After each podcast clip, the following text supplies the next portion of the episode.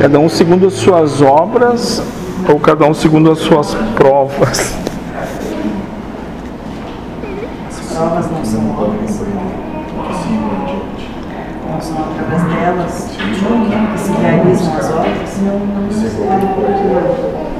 É, porque senão a prova fica só uma coisa assim, de se testar, se testar.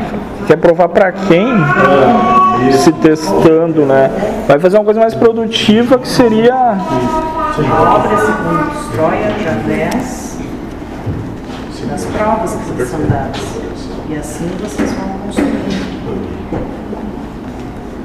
a obra geral.